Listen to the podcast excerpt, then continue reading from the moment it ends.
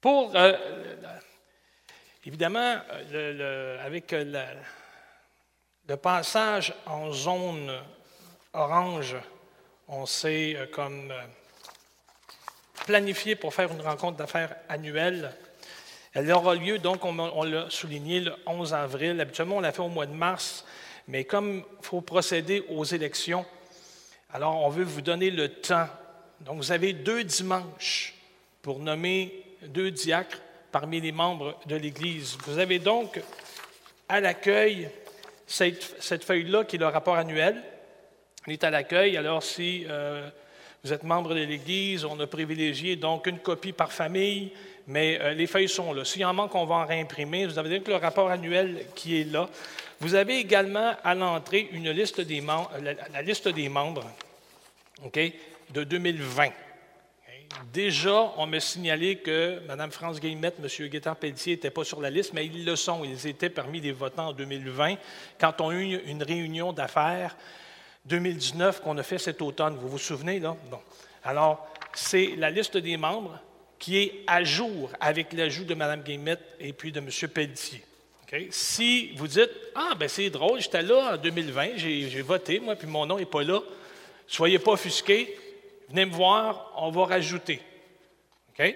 Alors, avec cette liste-là, vous allez pouvoir déterminer euh, vos, choix pour l'élection qui va avoir lieu le 11 avril. C'est bon? La feuille pour vous indiquer le bulletin de nomination, c'est celle-là. À l'endos, vous avez le bulletin de nomination, puis à l'avant, bien évidemment, c'est les instructions pour voter. C'est clair? Vous avez donc deux dimanches pour compléter ça. Donc, jusqu'au 28 mars, nous, ça va nous donner le temps d'examiner les candidatures et puis euh, d'examiner aussi, si jamais vous dites, moi, je ne suis pas membre, est-ce que je peut être membre ou devenir membre de l'Église. Les feuillets sont là, puis ça va nous donner, évidemment, moi, j'avais prévu deux semaines pour le vote nominatif, faire l'annonce, et deux semaines la réunion d'affaires annuelle, mais ça tombe Pâques. on, va laisser, on va laisser Pâques, puis le dimanche d'après, ce sera la réunion d'affaires annuelle. Ça va donc donner le temps au comité d'administration d'examiner les nouvelles candidatures pour ceux et celles qui veulent devenir membres de l'Église. OK? C'est clair? Excellent. C'était les annonces. Comme cela, j'en rajoute pas si c'est clair. On va euh, faire ça comme ça. Alors, sur ce, pour le message ce matin,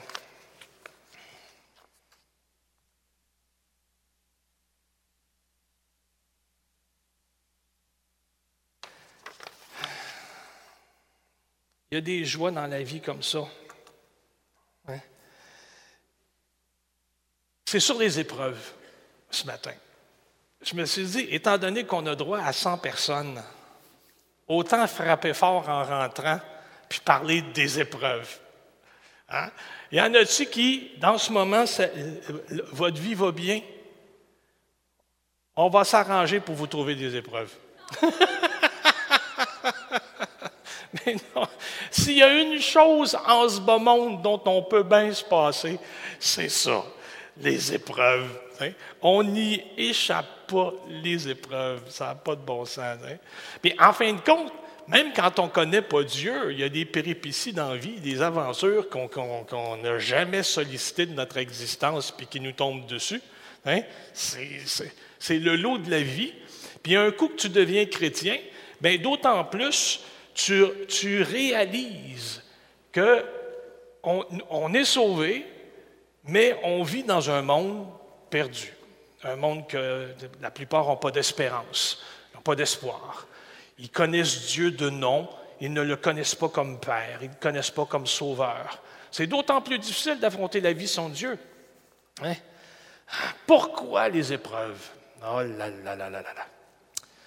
Vous avez remarqué, juste je fais une parenthèse, que je me suis décoré. Hein? Oui, non, mais certains vont dire Ah, le pasteur est viré, euh, apostat, euh, il, fête la Saint-Patrick. Oui, mais c'est la fête à Saint-Patrick, la voix. Donc, je, fête Saint-Patrick Lavoie euh, au lieu de Saint-Patrick d'Armagh. C'est Saint-Patrick Lavoie. Et puis son épouse, elle me dit, va falloir que vous me définissiez c'est quoi saint.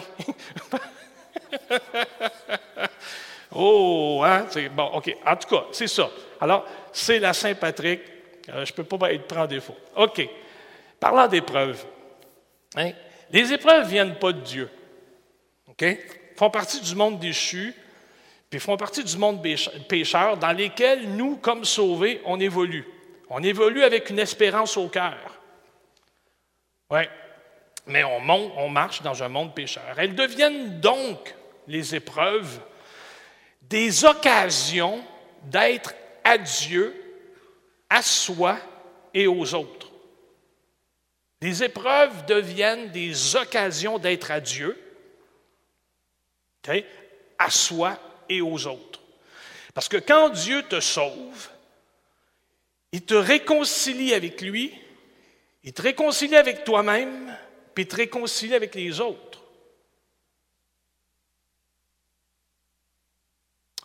On mène une vie de racheté, même à l'intérieur de l'épreuve. En fait, autant les épreuves que les bénédictions. Puis là, je me suis mis une parenthèse parce que c'est trop court, parce que quand j'ai écrit épreuve, mon correcteur a changé le mot puis a mis épave.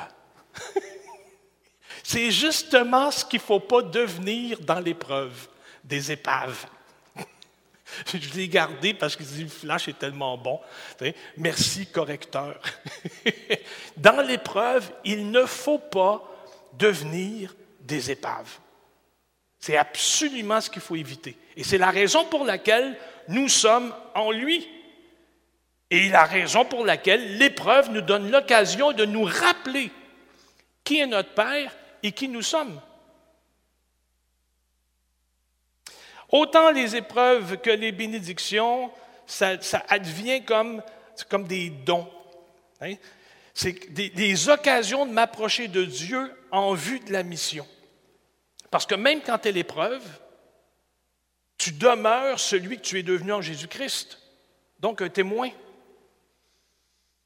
Un témoin de la grâce qu'il te fait. Tu dis, mais ce n'est pas la grâce qui me fait. Je suis dedans jusqu'au cou. Oui, c'est vrai. C'est vrai. Des fois, les épreuves arrivent de l'extérieur, puis des fois, les épreuves ben, arrivent de l'intérieur. C'est notre faute. C'est la conséquence de nos actions. Ah, bon, c'est ça. Puis on blâme Dieu. À tort. Anyway, autant les épreuves que les bénédictions, ce sont des occasions, c'est comme des dons pour m'approcher de Dieu en vue de la mission. Ils sont comme, puis là je reste dans l'image de Jean qu'on va lire tantôt, ils restent, ils sont comme le vent qui essaye de m'influencer ou d'influencer ma barque. Puis dans cette aventure-là, donc pogné au milieu de la mer des idées, ballotté par les flots, comme dit Jacques, la barque, moi je suis dedans. Je dois donc reconnaître qui est dans ma barque et qui m'a donné charge de la barque. Vous me suivez? Je sais qu'on va le lire. Jacques parle de l'insensé, il est comme une barque ballottée par les vents et tout ça. Mais cette image-là me faisait aussi penser à Jésus qui était dans la barque, puis qui dormait à la, proue du bateau, Vous vous souvenez de ça, hein? hein? On dit tout le temps, Dieu, il est là dans la barque. Puis je ne pouvais pas m'empêcher de ne pas rattacher ces deux images-là. Jésus dort dans une barque dans laquelle il a, ou pour laquelle il a donné charge de direction à ses disciples. Je ne sais pas si vous voyez l'image aussi géniale que je la vois. Là, vous allez dire, non, mais à couche parce que je ne la vois pas pendant tout. Jésus dort dans la barque. OK? Là, il y a la tempête qui se lève. Puis les disciples, c'est eux qui ont le gouvernail. Jésus a comme une totale confiance à ces hommes parce qu'il leur a dit où est-ce qu'on s'en allait. On s'en va l'autre bord. Dieu est dans leur barque et eux sont au gouvernail. S'en va l'autre bord. Il peut avoir la tempête qu'il veut. C'est pas grave. Jésus est dans ma barque et il me fait confiance et il me laisse au gouvernail. Ce n'est pas le vent qui va déterminer ma destination.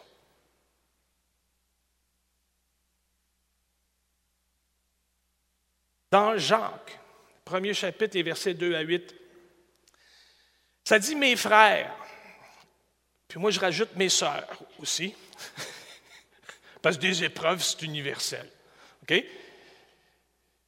Mes très chers concitoyens, mes frères et sœurs, regardez comme un sujet de joie complète les diverses épreuves auxquelles vous pouvez être exposés, sachant que l'épreuve de votre foi produit la patience. Mais il faut que la patience accomplisse parfaitement son œuvre afin que vous soyez parfait, accompli, sans faillir en rien. Si quelqu'un d'entre vous manque de sagesse, qu'il la demande à Dieu, qui donne à tous simplement sans reproche, et elle lui sera donnée, mais qu'il la demande avec foi ou avec confiance, sans douter que Dieu est celui qui accorde car celui qui doute est semblable au flot de la mer agité par le vent, poussé de côté et d'autre, qu'un tel homme ne s'imagine pas qu'il recevra quelque chose du Seigneur. C'est un homme irrésolu, bien constant dans toutes tes voies, toutes ses voies. Donc, vous sentez-vous visé? Non? OK, c'est correct. Quand, quand survient l'épreuve, la première question qui nous arrive en tête, c'est toujours pourquoi? Pourquoi? J'avais déjà prêché en disant que le pourquoi est une très, très, très mauvaise question. Hein? En réalité, les saints qui sont sous l'autel dans l'Apocalypse vont dire à, Dieu jusqu'à quand? Parce que pourquoi on le sait? Parce qu'on est dans un monde pécheur. Parce que je suis redevable. Parce que mon corps est né pour, pour sécher, pour mourir. C'est inévitable. Pourquoi? Mais en réalité, c'est ça, ça fait mal. Ça fait mal. L'épreuve, la question souligne le goût amer qui nous reste dans la bouche, dans le cœur. C'est pas agréable. Puis, c'est ça. L'épreuve, dépendante de son degré dramatique, ça reste longtemps au cœur. Vous avez passé le deuil comme je l'ai déjà vécu, vous avez vécu des déceptions comme j'en ai vécu. Hein? C'est la question qu'on lui a adressée. Tous les chrétiens de la terre ont osé poser cette question-là au Père. Pourquoi? C'est peut-être même la question que tu te poses là. là. Hein? pourquoi ça? pourquoi moi? Ou encore, pourquoi, pourquoi maintenant? Pourquoi là, comme si j'avais le temps? Voyons don. Hein? Je serais tenté de vous demander, est-ce que Dieu a répondu à votre pourquoi? Et si Dieu a répondu à votre pourquoi, quelle a été votre réaction? Si vous êtes assis ici ce matin, J'imagine que c'est parce que vous en êtes bien sorti. Ça a peut-être vanté fort, mais ce matin, vous n'êtes pas ailleurs qu'ici ou à l'écoute, mais vous êtes ici. Avant d'aller plus loin, il faut comprendre que la bonne nouvelle est que Dieu n'est pas muet. Hein? Puis ce matin, on va regarder la réponse qu'il nous donne par l'entremise de Jacques, son serviteur. Il faut simplement être prêt à recevoir la réponse. Il faut simplement avoir des cœurs disposés, des cœurs sur l'autel, puis recevoir la réponse qu'il a nous donnée. Qu'est-ce qu'il nous dit? Il nous dit considérez comme un sujet de joie complète les diverses épreuves que vous pouvez rencontrer. Alors, on vient de lire Jacques, premier chapitre, les versets 2 à 8, puis on, on le sait, OK? C'est lui qui gagne le trophée. Jacques, frère du Seigneur, auteur de sa lettre pastorale, une lettre qu'il se veut encourageante, c'est lui qui gagne, comme étant le pasteur le plus encourageant de toute l'histoire de l'Église. Considérez comme un sujet de joie complète les diverses épreuves que vous allez rencontrer. Si vous défaillez en quelque soit, vous pouvez demander de la sagesse. Si vous demandez en doutant, vous ne la recevrez pas. Vous n'avez rien à voir avec l'héritage. Franchement, il gagne la palme. Hein. Évidemment, Jacques va écrire sous l'inspiration du Saint-Esprit. Ça ne nous aide pas pour autant à saisir le propos. Hein. Mais dans l'image, vous allez voir que c'est superbe ce qu'il dit. Hein. Parvenir à une définition biblique du terme que Jacques utilise va nous aider à comprendre ce qu'il veut nous transmettre comme exhortation, une joie complète. Il ne faut pas confondre joie et gaieté.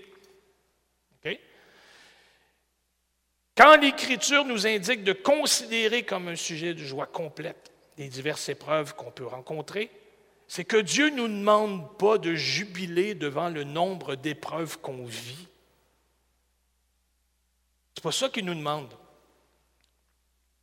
faut que je le spécifie, parce que Pasteur Mathieu va m'arriver en disant Moi, j'en ai 12, toi, tu en as eu combien cette semaine? Ce n'est pas une compétition. Dieu ne nous demande pas de jubiler devant nos malheurs. C'est absolument pas ça qu'il nous demande. Il nous demande hein, de le considérer en tout et partout. Il ne nous demande pas d'avoir le sourire quand le médecin nous annonce qu'on a un cancer. Il ne nous demande pas de, sauter de joie quand on nous apprend que l'enfant est malade, que la conjointe te quitte, que tu viens de perdre ton job. Ce n'est pas ça que Dieu te demande là ce matin. Mais il va insister, il va même ordonner de prendre le temps de considérer. Ça veut dire donc de faire un acte volontaire, de sciemment choisir Dieu et sa parole, ses promesses, et pas ce qu'on vient de te dire. C'est ça qu'il te demande. En Dieu, tu peux te comporter comme un croyant, comme un chrétien ou comme un enfant.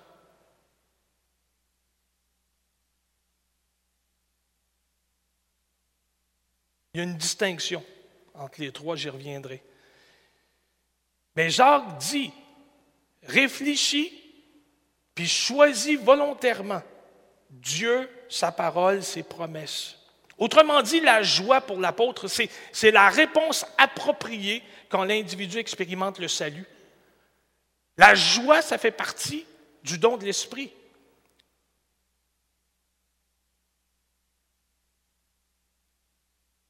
Il y a un texte dans 2 Corinthiens 7, 4 où l'apôtre Paul va en parler, mais euh, je vais faire court étant donné que les enfants sont encore là. Donc la joie, c'est un don de Dieu.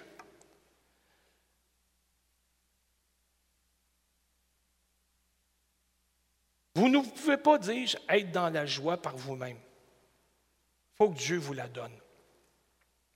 Il nous demande de nous tourner vers Dieu, dit Jacques de chercher son cœur. La joie ne concerne que l'Église ou que la famille, si vous préférez, que les croyants. C'est pour cela que l'apôtre prend le temps d'écrire mes frères, mes sœurs. Il n'y a que les chrétiens qui peuvent expérimenter la joie parce que si la vie ne concernait que l'existence ici-bas, le maintenant, si, si la, vie, la joie ne concernait que le bonheur passager, imaginez, les épreuves feraient absolument aucun sens.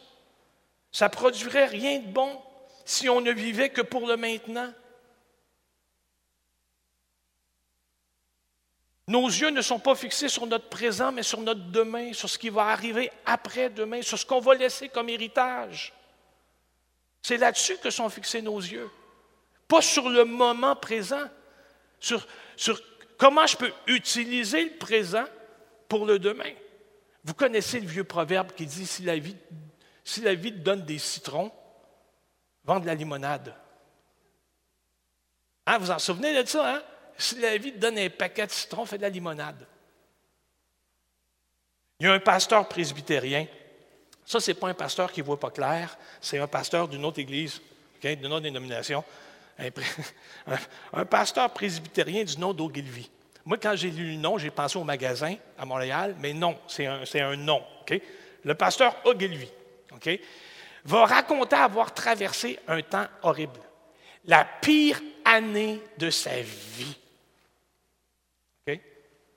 Cinq opérations majeures. Chimiothérapie, radiothérapie, il les a passées.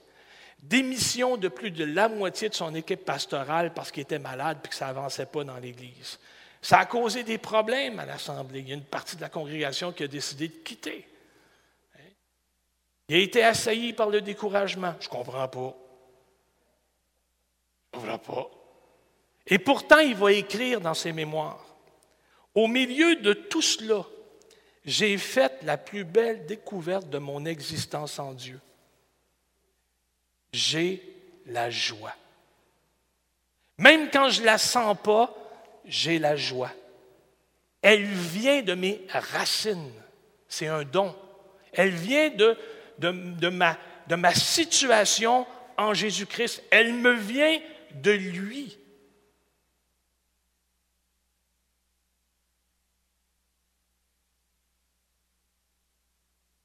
Envers et contre tous, Dieu m'a donné, dit-il, la conviction que je suis aimé et que rien ne pourra me séparer de son amour.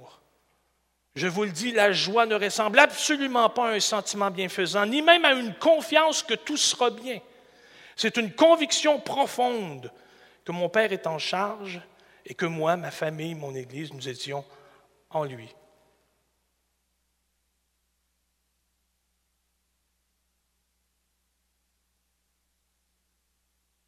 Il y, a cette, assurance dans le cœur des saints, même quand on passe dans la souffrance,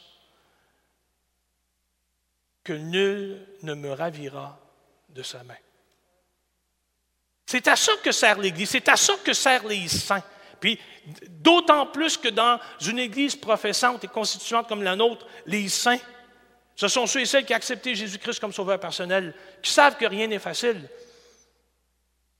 si la vie chrétienne était facile, tout le monde s'y adonnerait.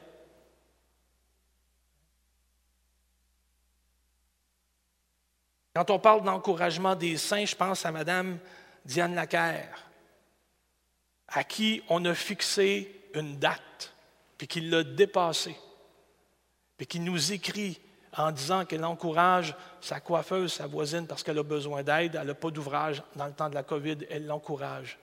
Que soudainement, il y a eu comme un effort de solidarité autour d'elle, et puis qu'elle dit à ceux et celles qui viennent l'aider et en prendre soin, chaque jour, quelles sont les promesses de Dieu pour son cœur et pour leur vie? Je pense à Mme Dion, Jean Donnet, qui pendant toutes ces années-là a été malade, et pourtant elle a servi dans l'Église. Et elle ne se plaint pas, son cœur est à Dieu. Je pense à M. Boucher, notre, notre doyen, je pense.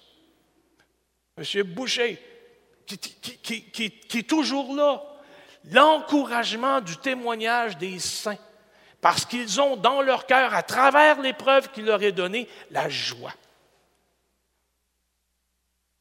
Ah non, ils ne sautent pas, puis ils ne tressaillent pas, puis ils n'exultent pas. Non, non, non. Ils, sont dans leur douleur. Mais à travers ça, ce n'est pas leur douleur qui les mène. Ce n'est pas les circonstances qui les mènent. Jésus est dans leur barque et eux sont au gouvernail, puis ils vont là où Dieu leur a demandé d'aller.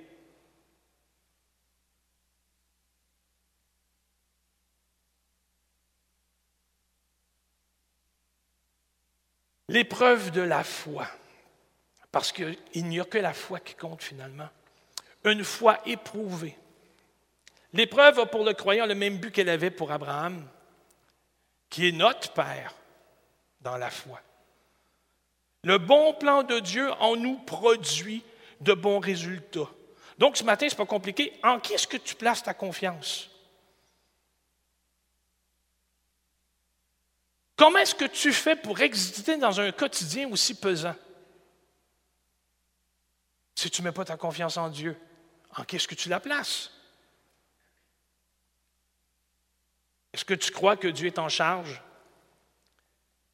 Quel est le texte sur lequel tu t'appuies? Si tu as un texte, si tu as un verset préféré, chéris-le. Si tu n'as pas de verset préféré, cherche-en un. Lis ta Bible, cherche-en un.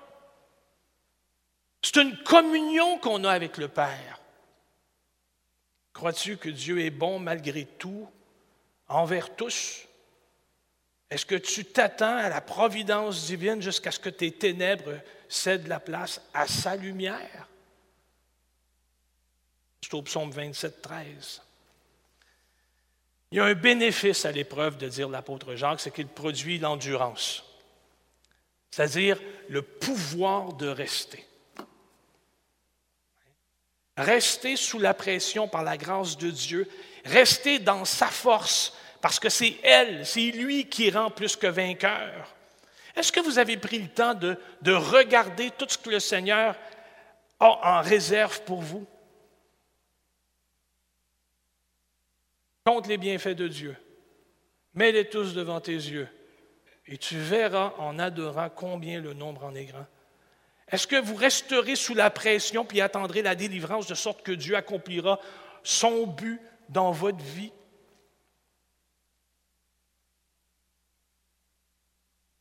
C'est pas compliqué, l'épreuve produit la transformation. Tu peux parvenir à un endroit dans ta vie où c'est plus facile de céder à ta douleur que de résister.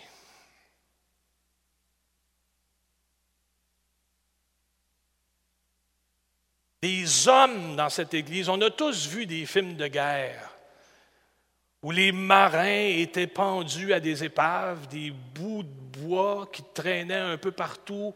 Puis quand l'hypothermie est venue les chercher tranquillement, ils se sont simplement laissés glisser. Les femmes dans le Titanic, Leonardo, quand il coule. il y a des moments donnés où c'est plus facile de dire Gars, c'est correct, euh, je lâche. C'est correct, je coule je m'en vais.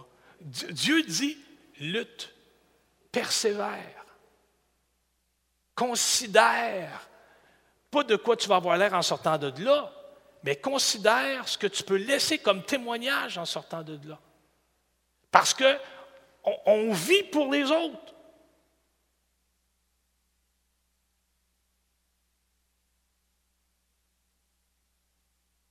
Si l'endurance était facile, si se consacrer à Dieu était évident, tout le monde le ferait. La vérité, c'est qu'ils sont nombreux, les chrétiens, à tourner en rond, puis à perdre leur temps, puis à perdre le temps de Dieu, de dire, Jacques. On change de ville, on change de conjoint, on change de job au lieu de persévérer puis de voir ce que Dieu veut faire en transformation. C'est pour, pour, cette raison, dis-je, que le Seigneur nous a placés là où on est avec qui il nous a placés. C'est parce qu'il veut faire le bien.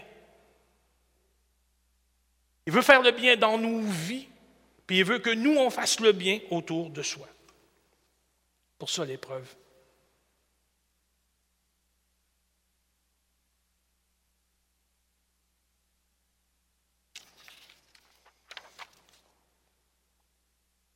Si tu manques de sagesse, dire l'apôtre Jacques au verset 5, dans l'épreuve, si tu manques de sagesse, demande-la à Dieu. Ça, c'est un verset qu'on a charrié un peu partout.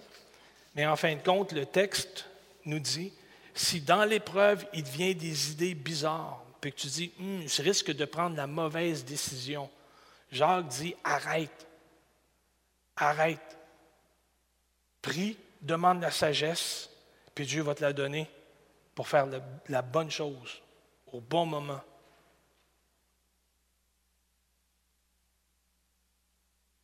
regarde ni à droite ni à gauche. Confie-toi en l'Éternel.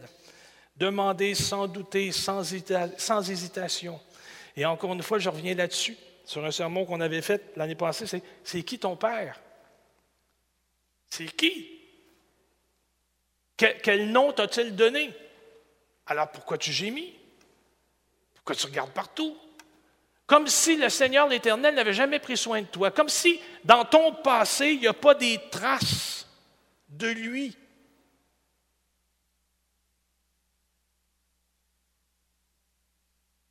L'insécurité,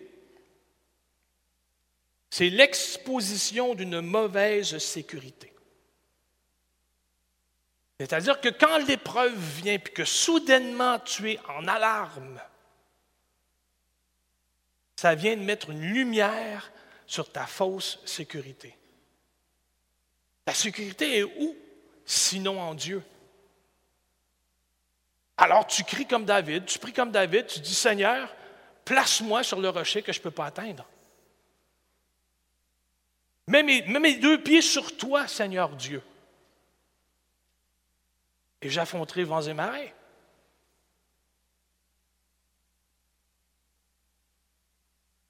Change de bord. Repends-toi. Quand le doute, quand l'insécurité, quand le malheur frappe, que soudainement tu es en émoi, l'insécurité, c'est l'exposition d'une mauvaise sécurité. Alors tu te repens, puis tu prends refuge en Dieu, puis tu agis en conséquence. Il y a un pasteur qui signalait quand Jésus dort à la barque, ou à la tête de la barque ou à la proue du bateau que les disciples, eux, dirigent, puis que la tempête vient, puis que les apôtres se mettent à dire, Jésus, ne t'inquiètes-tu pas de ce que nous périssons? C'est lui qui fait, la distinction entre la prière d'un fils et la prière d'un chrétien. Vous avez remarqué que Jésus, même s'il les rabroue, il les accueille. Ça, ça veut dire qu'en prière, tu peux venir lui donner toutes tes insécurités. Tu peux venir lui donner tout ton émoi. Ça s'appelle des requêtes à Dieu. Et Dieu va t'accueillir.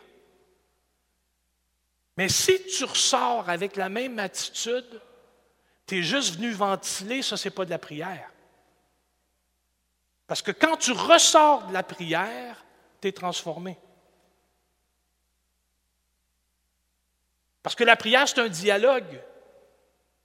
C'est que si tu n'as rien entendu, puis que tu ressors avec la même attitude, puis dans le même état, tu es juste venu ventiler. Tu n'as rien fait. Dieu accepte les requêtes. Dieu accepte nos lamentations, il accepte nos plaintes. Puis il admet que des fois, on, en a trop plein, puis qu'on n'a pas d'autre lieu où aller qu'en lui. On reconnaît notre filiation, puis on lui dit comment notre cœur se sent. Puis Dieu dit, OK, je reçois ta requête. Maintenant, est-ce que tu veux recevoir ma paix? Dans le bateau, Jésus va dire à ses disciples, pourquoi vous avez si peu de foi? Pourtant, ils viennent à lui avec une requête. Ils ont confiance en lui. Puis Jésus va se lever comme fils de Dieu, comme individu qui connaît le Père, puis il va menacer les vents et les eaux. Est-ce que vous voyez la différence? Jésus se comporte comme fils, et les disciples se comportent comme des croyants. Puis Jésus veut qu'ils se comportent comme des disciples, comme des fils et des filles adoptés, comme des gens qui ont l'autorité, comme des gens qui sont en mesure de menacer les vents et les eaux, comme des gens qui sont capables d'imaginer, de voir la chose arriver dans le nom de Jésus.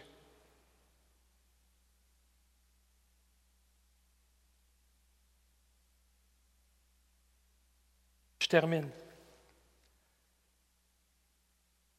Tant les épreuves que les bénédictions sont des dons, des occasions de m'approcher de Dieu en vue de la mission.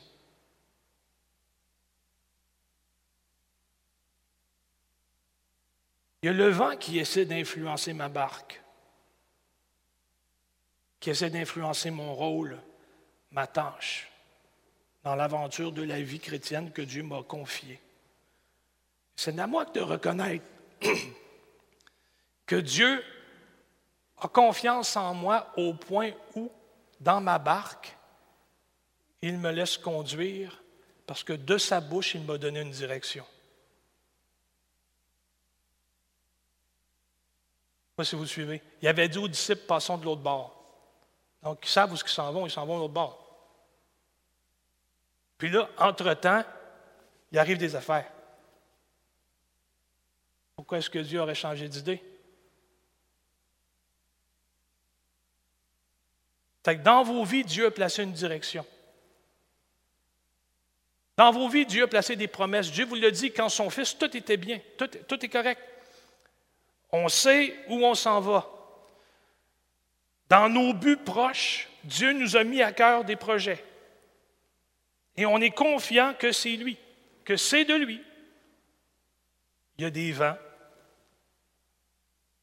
Nous, on sait où on va. On peut paraître devant lui avec toute notre émoi, toute notre douleur. Et Dieu va accueillir ça, Dieu va le prendre. Moi, j'ai perdu mon fils, j'ai perdu des neveux. Combien je me suis lamenté après lui, combien j'ai mis des toisons, combien je lui ai dit hey, Non, mais si tu fais ça, tu est-ce que tu vois, Seigneur, le miracle? J'ai plaidé avec lui comme Abraham a plaidé. Je suis sûr que tous les pères de famille, toutes les mères de famille qui ont eu un enfant malade se sont épanchés devant Dieu avec la même hardiesse, avec la même force, avec la même souffrance, la même persévérance.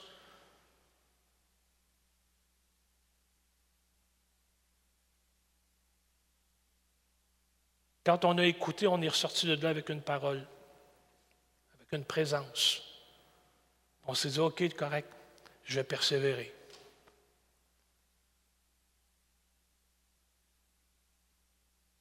L'apôtre Paul qui disait, j'avais mal dans mon corps, une écharpe dans ma chair. J'ai prié trois fois pour qu'il me l'enlève. Et Dieu m'a donné une parole de réconfort. Ma grâce te suffit. Cynique comme je suis, je ne trouve pas que c'est réconfortant pendant tout. Mais imaginez, Dieu te parle, puis il te dit, ma grâce va te suffire.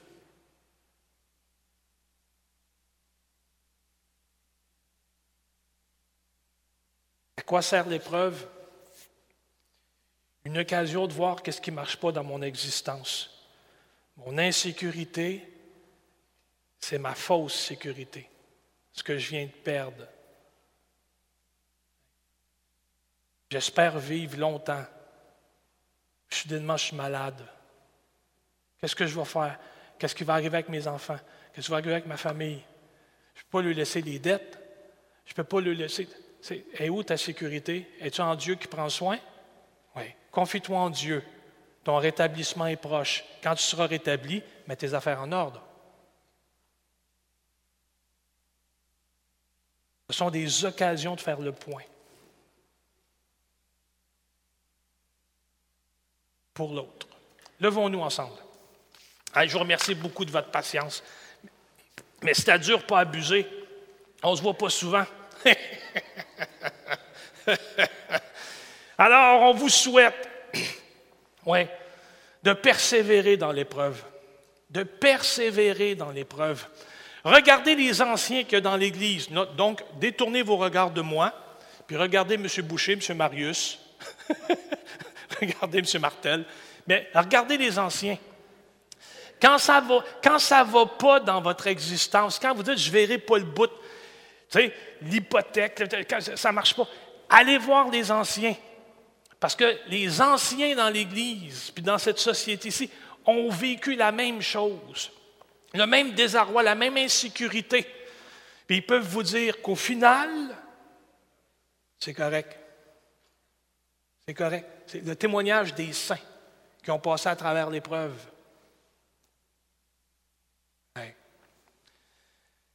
Seigneur, merci pour ton nom, pour ta parole sur nos vies, pour ta présence, pour les dons, Seigneur, que tu fais à l'Église. On te bénit, on te remercie.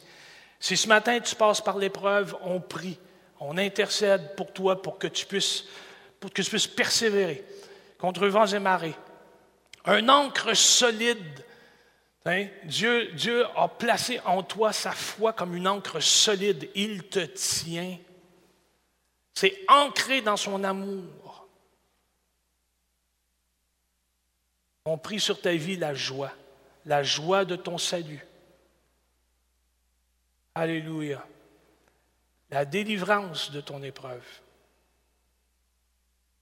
Dans le nom de Jésus. Amen. Je vous souhaite donc à tous une bonne Saint-Patrick la voix.